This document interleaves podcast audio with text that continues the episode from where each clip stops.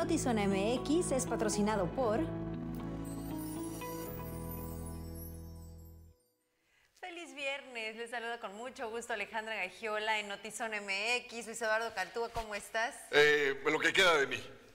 Lo que queda de mí, Luis Eduardo Cantúa. eh, no te puedo decir cómo estoy porque todavía estoy en esa parte analítica intrínseca de, ah, caray, todavía estoy, estoy aquí. ¿Eres un holograma? Soy una especie de trapo, un guiñapo. Inteligencia artificial. Algo peor todavía, soy como una inteligencia artificial, pero hecha con una Commodore 16.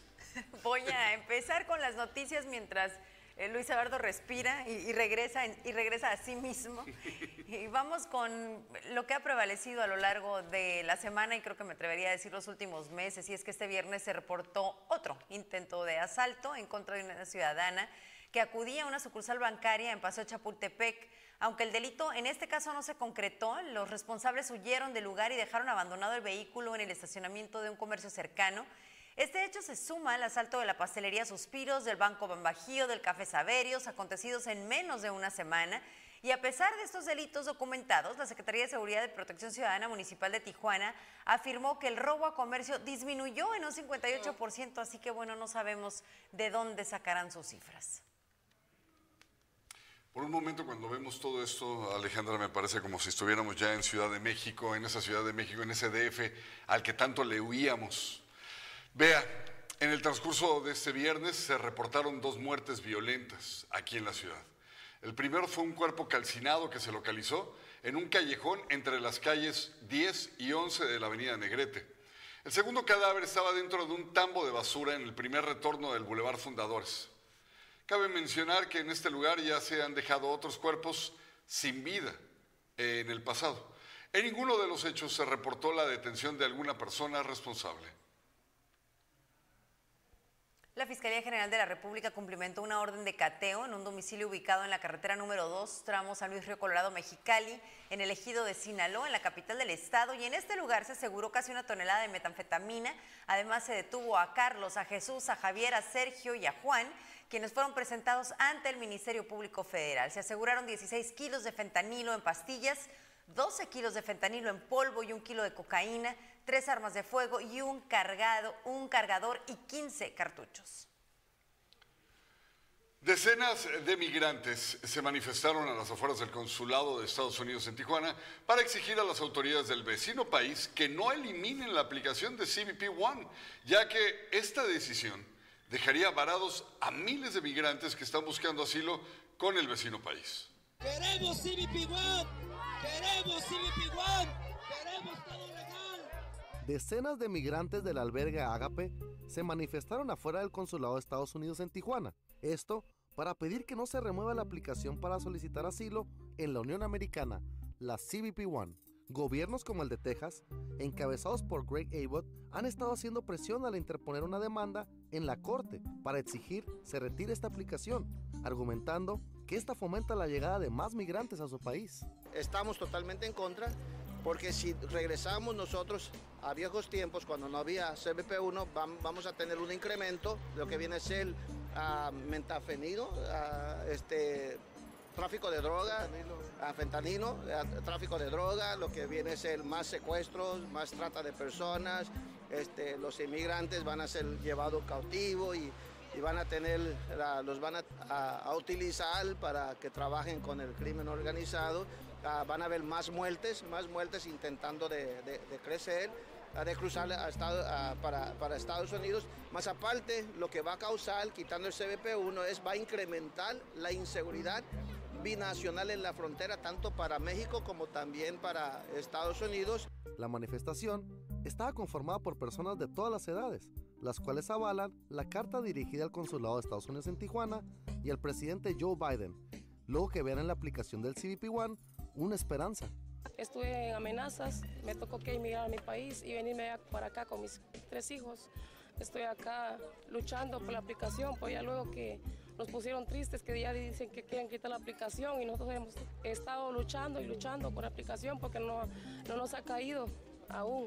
Llevamos mes y medio de estar acá y, y hay personas que también ya tienen nueve meses y aún nada, otras personas que tienen tres meses tampoco no les ha salido, pero Esperamos en Dios que el consulado nos escuche y se ponga la mano en la conciencia. Si bien la aplicación procesa de forma lenta las solicitudes de asilo, es preferible esperar bajo la certeza que da, en lugar de arriesgarse a cruzar de manera ilegal por mar, desierto o montaña, según las palabras de Rivera. Y si ya entraste en el sistema CBP One, que tienen todos tus datos, y, este, y estás en espera para que te den una cita y te desesperas y te brincan, como ya estás adentro del sistema de Estados Unidos, te vas a ver como sospechoso, porque van a decir, este no tiene pruebas, este no tiene evidencia, entró en el CBP One, no se esperó y se brincó.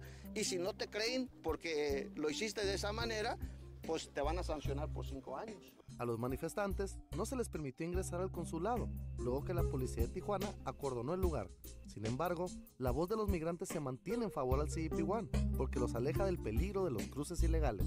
Y pues lo que no queremos es pagar coyotes, pero ya ve la inseguridad como está, los dejan tirados en el desierto. Entonces, este, pues yo creo que la mejor manera sería esta aplicación, pero que para que no la quiten, pues por eso venimos aquí. Con imagen y edición de Francisco Madrid, informó para Notizón MX, redefiniendo la información, Cristian Villicaña.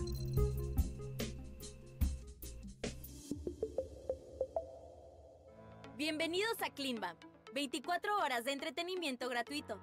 Aquí les damos una guía de uso para disfrutar de nuestra plataforma. Primero, ingresa a la web buscando portal Climba. Accede a la página. Navega por la plataforma. Selecciona en el menú el programa de tu preferencia. Entra y disfruta del programa. Listo, ya estás navegando en Climbam. Comparte con tus amigos, familiares, compañeros de trabajo y sigue disfrutando las 24 horas de Climbam. Diversión e información en un solo clic. En Tijuana, cada juego de béisbol es una fiesta, vívela. Con nuestros toros enfrentando a Tecos de los Dos Laredos el 30 de mayo al 1 de junio. Martes Glotón. Saborea nuestro delicioso TJ Dogo sencillo a 30 pesos. Miércoles de compas. Disfruta una doble con chilito a 60 pesos. Jueves de damas. Entran en cortesía en sección central o jardines. Inicio de juego de martes a sábado a las 7.35 pm. Promociones sujetas a disponibilidad y aplican restricciones. Boletos a la venta en taquillas del estadio, boleto móvil y estaciones Chevron. Toros de Tijuana. Somos más que béisbol. Un fuerte accidente vehicular se registró este viernes sobre el Boulevard 2000 en dirección a playas de Rosarito. Los vehículos involucrados son una Ford Ranger conducido por Francisco de 49 años, quien intentó cambiar de carril cuando se dirigía hacia el municipio de Playas de Rosarito por este bulevar. Fue en ese momento que el segundo vehículo involucrado, un Peterbilt modelo 2000 conducido por Carlos de 28 años, impactó al primer vehículo por la parte de atrás. Esto provocó que el conductor perdiera el control y se volcara quedándose recostado sobre su lado izquierdo. De este incidente, siete personas resultaron lesionadas. Tres de los pacientes en grave estado de salud fueron trasladados por paramédicos de Cruz Roja y otros tres fueron llevados en condición estable. Autoridades acudieron a realizar el peritaje para encontrar la parte responsable. En otros temas, eh, tras la liberación de Alina Narciso, legisladores de Baja California dieron a conocer que siguen trabajando en la ley Alina. Esto con la intención de que no se repitan los casos como el de precisamente esta ex policía.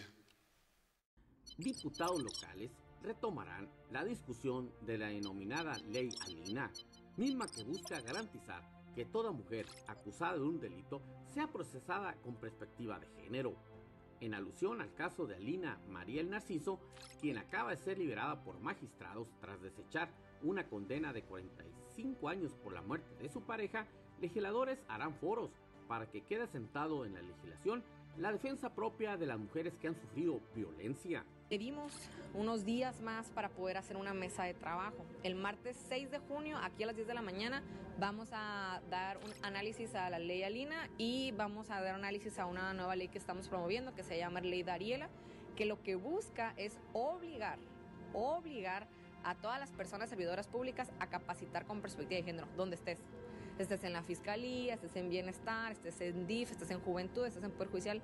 Y si no acatan estas capacitaciones, ahora sí que hacer también nuestro registro. ¿Quiénes son aquellos que no han tomado las capacitaciones? y Se busca también que la legislación alcance la obligatoriedad en lo que se refiere a la capacitación de los jueces con perspectiva de género que capaciten con perspectiva de género a las y los jueces.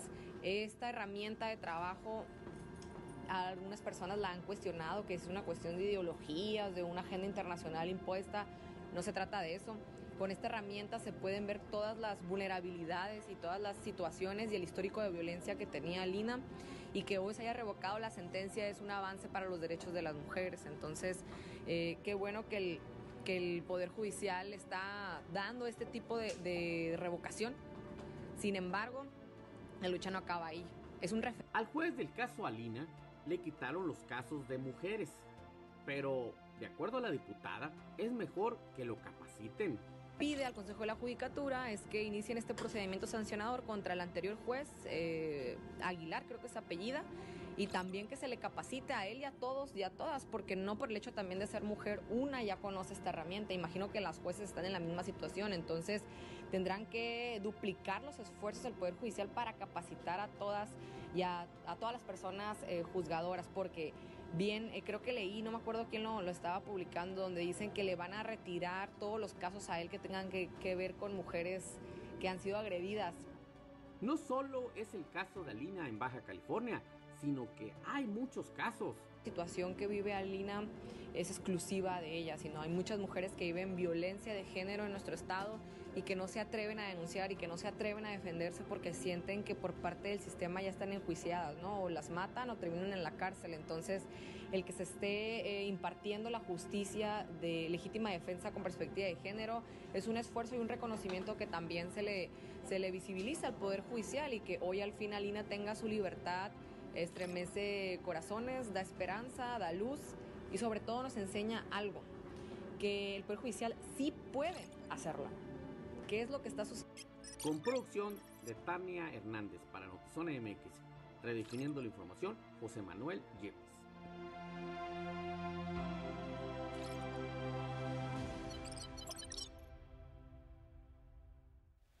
El diputado del PAN en Baja California, Diego Echeverría, dio a conocer que ya se aprobó en comisiones la reforma para que el delito de abuso sexual contra menores no prescriba aun cuando la denuncia se interponga tiempo después del delito cometido.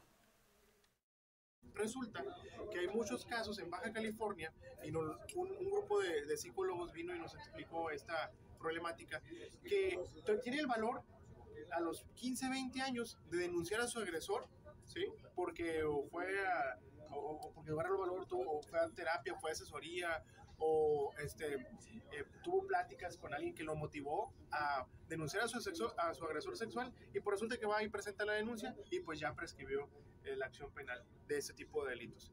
Y no es posible, no es posible que pase eso porque muchas de las veces los agresores sexuales hacia menores son del mismo núcleo de la, de la familia y este, pues te impide ese mismo, eh, esa misma cercanía de denunciar a ese mismo agresor sexual. Están, y se quedan en estado de indefensión estas, las víctimas. Y tenemos que hacer justicia y que no quede ningún impune por el paso del tiempo. Eh, ¿Qué habría que reformar, digo? ¿Qué artículo? ¿Qué reformamos código? El, reformamos el Código Penal. Eh, la, el tema de la prescripción, eh, de, de, de, la, imprescriptibilidad de ese tipo de delitos hacia los menores. ¿sí? Todos los delitos de orden sexuales a menores no van a prescribir este, en, Baja California, incluyendo todavía adicional a eso el homicidio.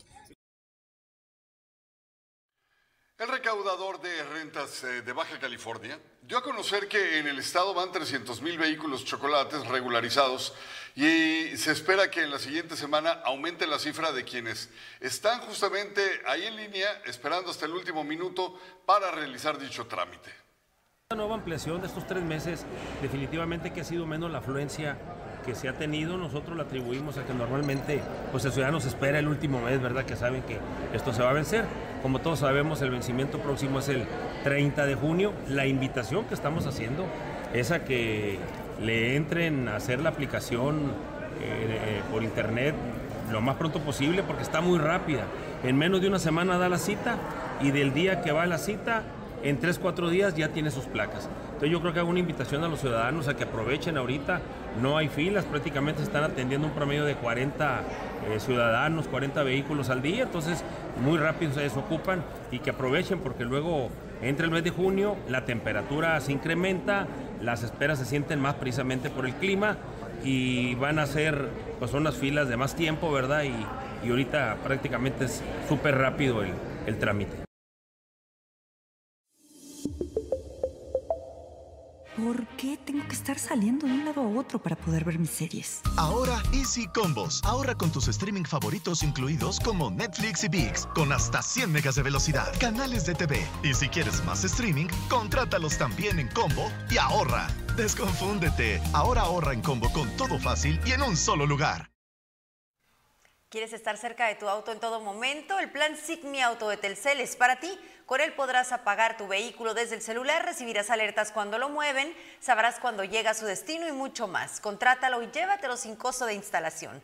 Para más información, visita tu Telcel más cercano. Telcel, la mayor cobertura y velocidad.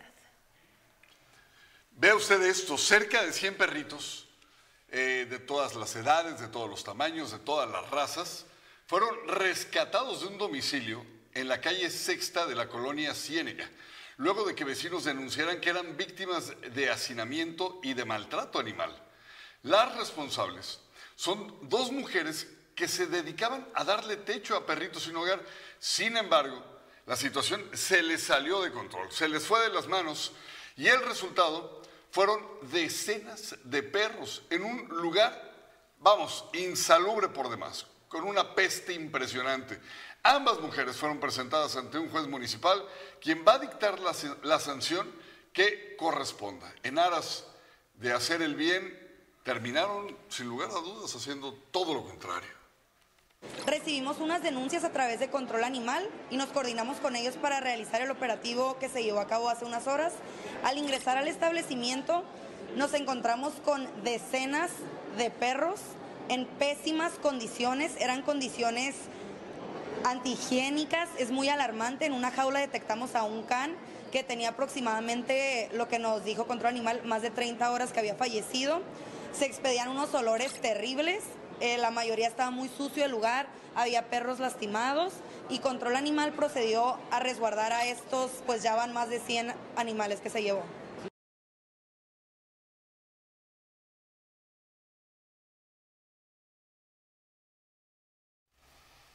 Bueno, hoy fue viernes de tribuna en tu colonia eh, y agradecemos muchísimo a los colonos de la, de la colonia, valga la redundancia, Leandro Valle, que nos hicieron este llamado y que atendieron a esta visita hablándonos de, había varias problemáticas, pero de una que verdaderamente llamó la atención porque tiene una solución, Luis, porque está en manos de la autoridad y está siendo ignorada. No puedo creer que haya autoridades tan indolentes al frente de puestos donde lo único que tienen que hacer es tener la voluntad de mandar las cuadrillas, eh, poner a su gente a trabajar. Sé que hay muchos problemas en Tijuana, pero no todos tienen el mismo nivel de urgencia y creo que este sí tiene el foco rojo más alto prendido de entre varios, pero además porque lleva tiempo, Alejandra.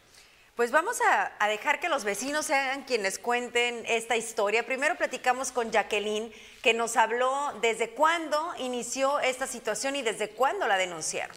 Esta situación la tenemos desde el mes de octubre, eh, por el cual vino una vez la Comisión del Agua, el cual, este, lo que son las pozas que está en esta calle están tapadas, por eso están saliendo lo que son los desechos.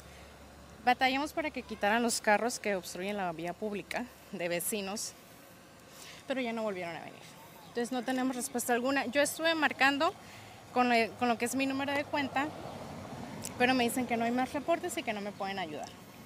Pues seguimos aunque es haciendo reportes, pero no nos son respuestas, o sea, que tienen que venir a romper la calle, que son máquinas grandes para que las calles se rompan, pero pues la Comisión del Agua no nos da alguna respuesta. Encontrábamos justo enfrente de este ducto de agua que por momentos, la verdad, no, no, no, voy a llegar a ese gráfico, no va a ser que usted esté ingiriendo algún alimento no, o algo. Por favor. Pero imagínese que volteas y en ese momento del ducto empiezan a salir desechos humanos, orgánicos, y con ellos una peste inenarrable. Y esto nos dijo Artemio sobre la situación que ahí se vive. Yo creo que está fuera de lo higiénico eso y y afecta. Y yo creo que son unas pocas casas, pero, pero no tienen la responsabilidad de, de poder este, arreglar sus tubos, sus drenajes. Ahora sí que pues a nosotros nos afecta por motivo de que es una infección eso, pues eh, eh, principalmente para los niños, los carros pasan pisando este, esa agua y la pasan llevando, aunque no esté cayendo agua, pero la pasan dejando ahí, ¿no? Ese microbio ahí está y, suplicamos a las autoridades que, que tomen en consideración este, esta situación en la cual eh, muchos de nosotros a veces somos irresponsables y pues por dos, tres, este, pues ahí lo andamos pagando todos y creo que no es justo y le suplicamos por favor. Muy empinada, que además cuando termina eh, esta parte de inclinación y empieza una parte un poquito más plana, ahí está estancado, ahí se armó otro charco también de otras dos viviendas, aunada a la que estábamos viendo Alejandra, que mantenía ahora ya la alberca de popodrilos. Como nos describían los niños tratando de ir a la escuela, la calle como ya la vieron pues angosta, entonces esta agua estancada, pasan los vehículos y pues mojan a la gente que está transitando por ahí o caminando por ahí con esta pestilencia que además tiene afectaciones serias en la salud de la gente. Ahorita vamos a escuchar a otra vecina, pero antes también ver la afectación económica que ha tenido en ellos, porque no solamente es lo insoportable, el olor, la afectación a la salud, el no poder ni comer, sino que se está metiendo a sus casas. Yo tuve una fuga de agua donde el agua salía a chorros. Me abrieron el hoyo, a base de ese hoyo me rompieron el tubo del drenaje. Ahorita que está esto, se me tapó mi drenaje hacia arriba y yo tuve que arreglar, abrir y arreglar. Pues no sé, dijeron, reportamos ya, tenemos varios reportes donde dijeron que tenían que tumbar, romper la calle, pero viene la CEP, pero no hace nada. Y en más afectaciones económicas, la señora Rosalinda tiene una tienda de abarrotes a la que dice, pues nadie quiere ir porque los colonos no quieren transitar por esa pues calle si lo pueden evitar. Claro. Como da vuelta esta agua, da vuelta así a la camino vecinal, a la calle, este, me está afectando mucho el negocio.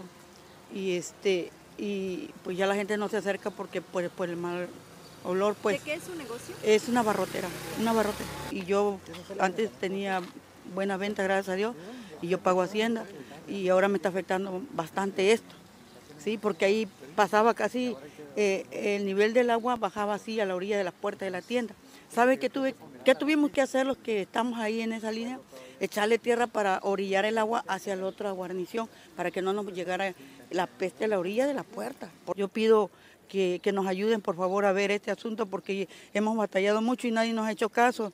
Y, y yo la verdad he gastado, mi nuera se me vio bien grave por una infección que le cayó y, no, no se vale pues que, esto sigamos soportando porque es mucho, es mucho eso. No hay una forma fácil de decirlo, Alejandra. Eh, tenemos como, creo yo, como comunicadores y personas que atestiguamos, todo el equipo estuvimos ahí, eh, ni siquiera es como de que le vamos a bajar dos rayitas para no sonar exagerados. Verdaderamente eh, sufrimos el efecto de esta peste a mí por lo menos me duró dos horas y media más, no, no podía respirar bien, tenía una picazón en todo el cuerpo, sentía una hinchazón adentro de las fosas nasales, la garganta me dolió por un rato y el estado de ánimo que a mí me dejó, te lo juro Alejandra, de todos los eh, tribunas en tu colonia que hemos hecho, y mira que ha habido unos que han estado graves, este es el que hasta ahorita, sin temor a exagerarle un ápice y dejándolo todo en su justa dimensión, es el que más tristeza me ha dado por saber que llevan meses así y que nadie los pela. Desde octubre y cuando la gente en ocasiones dice, ya lo denunciamos, pero no nos hacen caso, a veces también podemos pensar que exageraron o bueno, es que ni siquiera han notificado y nadie sabe. Ya fueron a la comisión y realmente es que la respuesta que les dan es no hay suficientes denuncias, no la puedo ni siquiera comprender con una persona, una vivienda que tuviera que estar en esas condiciones, debería ser suficiente, pero no, es una cuadra entera. Y la señora me mostraba eh, a su nieta, platicaba también con la nieta, que me dice ha bajado mucho de peso porque no quieren comer, porque tienen náuseas todo el tiempo, no puedes comer, ay, de verdad, da mucho asco. Hubo un momento al terminar que yo sí dije, e, e, este reflujo es, como que, ah, caray, espérate, quiero devolver el estómago, pero ya era demasiado, de veras, le juro. Ahora, imagínese día y noche y tener que vivir ahí y tener que pasar caminando por ahí y tener que aguantar que el agua se estanque afuera de tu casa y tener que esperar que alguien, maldita sea, te tome en cuenta, te, haga, eh, te, hagan caso. Pues no, es que pa- parece que a veces estamos en esa ciudad donde ni seguridad, ni infraestructura, ni iluminación, eh, eh, ni calidad de vida, pero sí muchísima caca alrededor de toda la vida de, tantas y tantas familias. Pues cerramos con esta petición a la Comisión Estatal de Servicios Públicos de Tijuana, es la colonia, Leandro Valle. Ya les dijeron qué se tiene que hacer, simplemente les dijeron que no les es posible hacerlo. Es su trabajo, yo creo que no, no, no, hay, no hay nadie más que tenga que atender esta denuncia.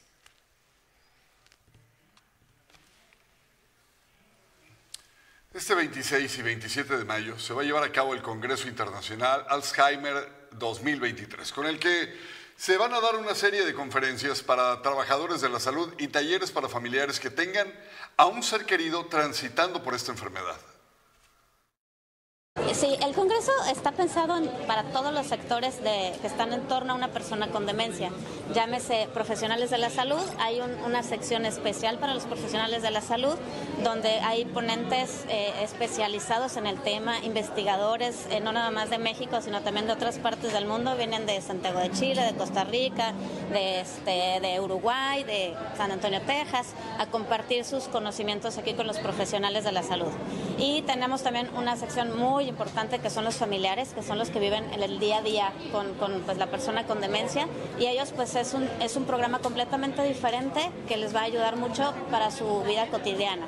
Y hay otra sección de talleres que está pensada para los cuidadores, que pueden ser a lo mejor enfermeros, pueden ser auxiliares o a veces el mismo familiar que es al que le toca pues cuidar en casa.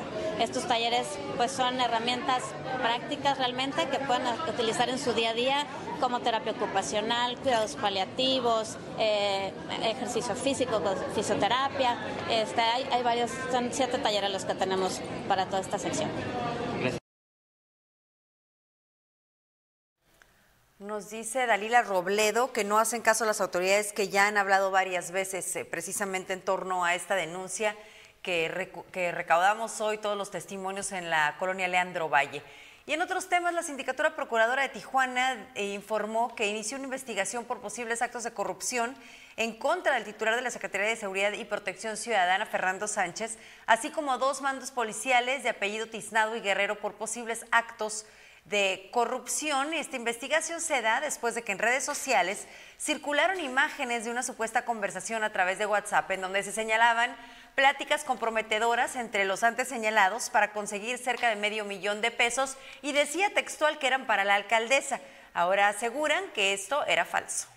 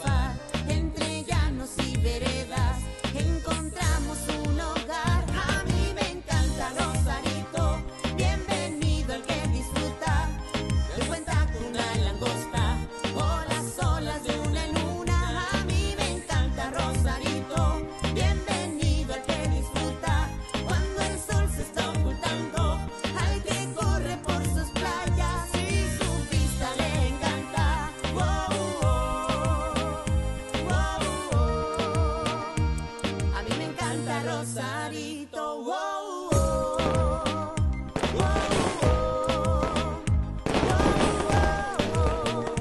Rosarito a mí me encanta. Con tu boleto ganamos todo. Participa en el boletón universitario y empieza a ganar. Por cada boleto del 90 sorteo magno de la UABC que compres durante el boletón, te llevarás un obsequio. Te esperamos este 26, 27 y 28 de mayo en Puente UABC en Otay y en Bancomer Secut. Boletón universitario. Con tu boleto ganamos todo. ¡Cómpralo ya! www.sorteosuabc.mx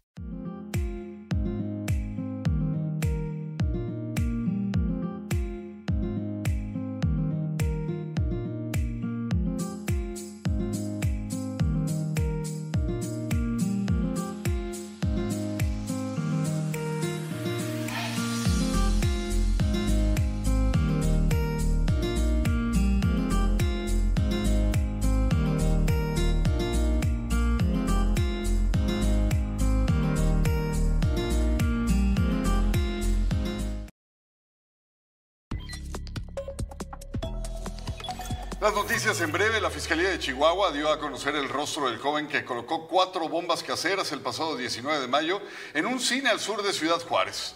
Una de ellas explotó y las otras fueron aseguradas por militares sin que se reportaran víctimas, por fortuna. Informaron que este sujeto ha colocado varias bombas dos veces en el mismo centro comercial.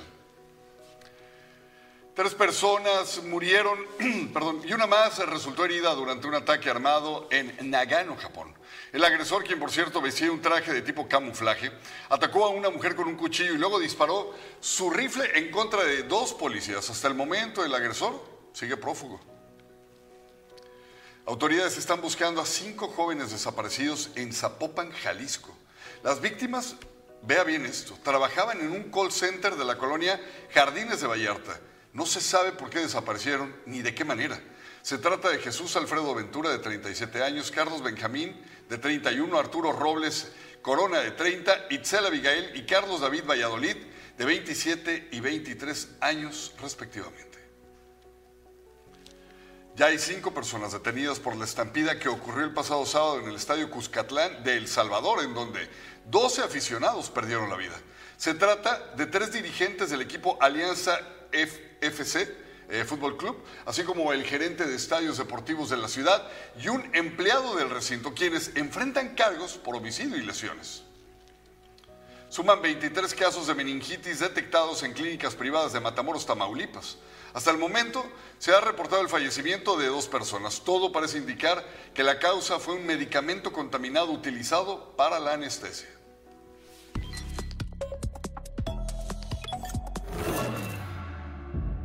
Siglos, nuestra especie ha estado oculta en la Tierra. Pero la oscuridad nos volvió a encontrar. Prime.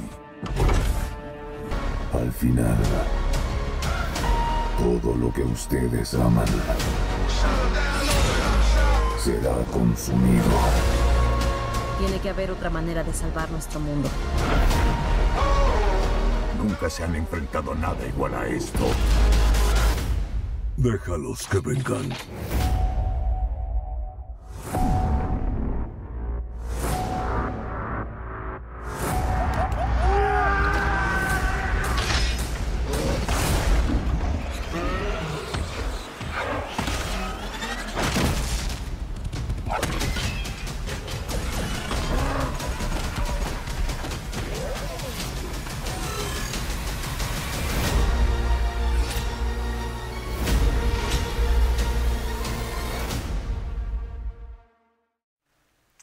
Partir del próximo viernes 2 de junio estrenaremos un nuevo programa, Maridaje Callejero, con la participación de Joaquín Fernández y Ariosto Manrique. Aquí les presentamos a los protagonistas de este nuevo programa en nuestra plataforma Climbam.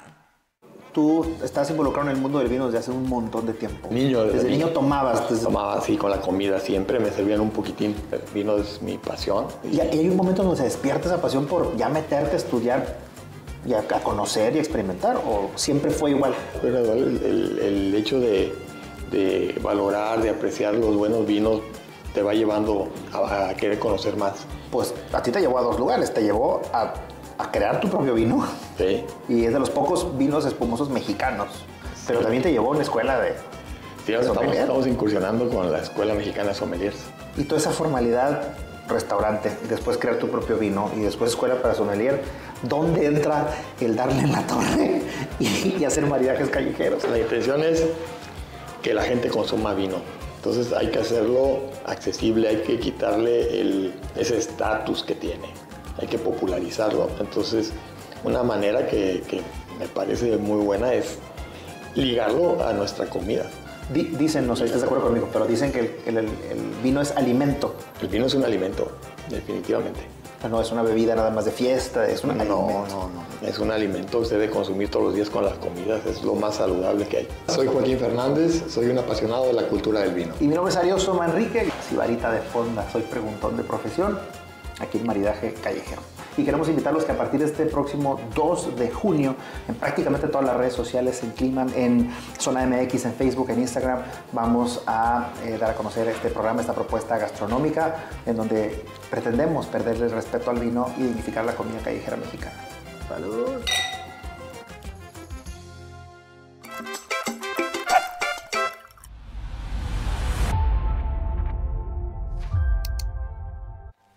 Excelente binomio. Me gusta, me gusta Maridaje mucho la idea. callejero, la comida callejera que se puede eh, eh, comer maridando con vino. Les va a encantar y obviamente siempre con las ocurrencias y excelente conducción de Arios Tomanrique. Va a estar genial, de veras, eh, no es porque sea de casa, pero a mí sí me atrae mucho esta propuesta. Es tan difícil encontrar un contenido original y este te atrapa desde el concepto. Estamos encantados y así que el viernes estaremos muy pendientes de su primera transmisión.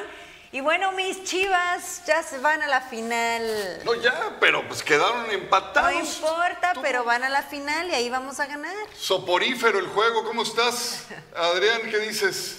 Hola compañeros, Luis, Alejandra, los saludo con gusto. Así es, no, no, la mayoría, ¿no? Eh, en las opiniones que nos podemos encontrar, pues no gustó mucho este, esta eh, final de, de ida, ¿no? Que empataron a cero allá en Monterrey. Pues ya se define este domingo la final de vuelta. Bueno, el domingo les vamos a meter cuatro goles para que no anden diciendo que estuvo aburrido. No, yo, yo estoy de acuerdo que ganen las chivas, la verdad sí prefiero que ganen las chivas, pero sí, el primer juego estuvo muy malo. A ver si se, se reponen. Los dejamos en Zona Sport. Adelante, Adrián.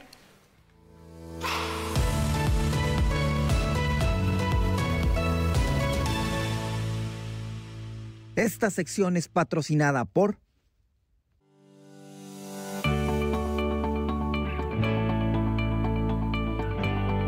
Queremos que disfrutes más de tus sándwiches artesanales favoritos. Por eso, Cypress está cada vez más cerca de ti.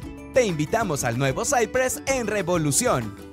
Para que disfrutes de la mejor variedad de platillos premium preparados al momento por expertos artesanos en el mejor ambiente. Cypress. Fin de semana de acción y emoción en tu estadio Chevron. Vívelo con nuestros toros enfrentando a Leones de Yucatán del 2 al 4 de junio. Viernes de Trofans. Ven con tu jersey roja y entra en cortesía. Sábado de fiesta con temática de sirenas y piratas. Celebra tu cumpleaños con nosotros. Ven por tus cortesías. Domingo familiar. En la compra de un boleto adquieres 4 para sección jardín. Inicio de juego viernes y sábado a las 7.35 pm y domingo a las 5.5. Promociones sujetas a disponibilidad y se aplican restricciones. Boletos a la venta en taquillas del estadio. Boleto móvil y estaciones Chevron. De Tijuana. Hola, bienvenidos a Zona Sport, la otra cara del deporte. Estamos hablando de la final eh, del fútbol mexicano, pero vamos primero eh, con el básquetbol porque Tijuana Sonkis hoy a las 7.30 de la noche lo define todo, está en sus manos el pasar a semifinales, están a un juego de clasificar a estas instancias semifinales, eh, van a enfrentar en un cuarto juego a Venados de Mazatlán, de ser posible, de pasar a las semifinales se pueden encontrar a Astros de Jalisco, pero todo lo van a definir hoy en el auditorio Sonkis. De no ser así, se van a un juego más que le daría vida a Mazatlán y sería ya en Mazatlán, Sinaloa. Vamos a ver cómo le va a la quinteta Burrocebra. Vámonos a béisbol porque los toros de Tijuana cayeron dos carreras a uno allá en Tabasco frente a Olmecas y van a abrir una nueva serie también en calidad de visitante y van a ser, va a ser en contra de los Piratas de Campeche. Pues esta es la actividad hasta el momento del equipo, ha el equipo de los Toros de Tijuana. Hay noticias de boxeo porque la tijuanense que tuvimos en la esquina del boxeo aquí y por supuesto también entrenadora de alto boxing Alejandra La Roquera Guzmán va a enfrentar a Ramla Ali, esta peleadora hindú inglesa eh, con un estilo olímpico. La vimos en Nueva York, por cierto, y van a ser por dos eh, campeonatos, el intercontinental de la Federación Internacional de Boxeo y el continental de la Asociación Mundial de Boxeo.